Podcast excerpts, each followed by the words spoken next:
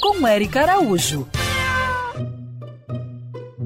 Você tem medo de ser atacado por um tubarão? Pois é, uma pesquisa recente indica que aumentou esse número de incidentes no Brasil e no mundo. Mas e aí?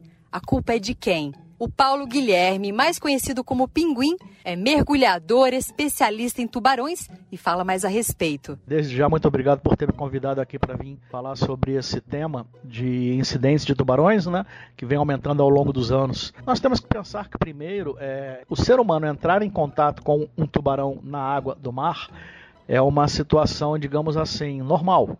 Tá? O mar é um ambiente natural selvagem, a gente pode dizer assim, existe a presença de tubarões. Matematicamente, a gente tem que pensar o seguinte: a pesca aumenta tremendamente a cada ano que passa e a população humana também aumenta tremendamente a cada ano que passa. Isso significa o quê? Que pesca aumentando, menos alimento para os tubarões, menos alimento para eles em alto mar, onde a pesca industrial acontece, eles vão se aproximar mais da costa para tentar se alimentar. E como nós temos a diminuição de peixes também na costa e o aumento da população humana, consequentemente um aumento do número de pessoas que entram na água do mar também, né?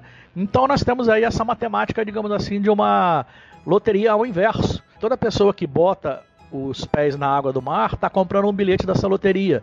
Alguém, infelizmente, de vez em quando é sorteado, né? É uma questão de ecologia, é natural dos oceanos acontecerem isso.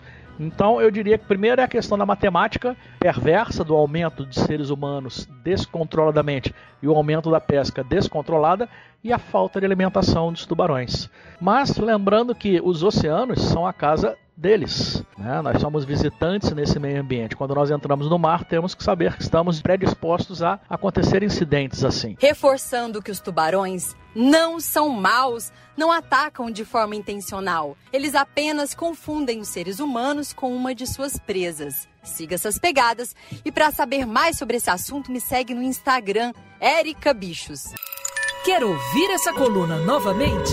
É só procurar nas plataformas de streaming de áudio. Conheça mais dos podcasts da Band News FM Rio.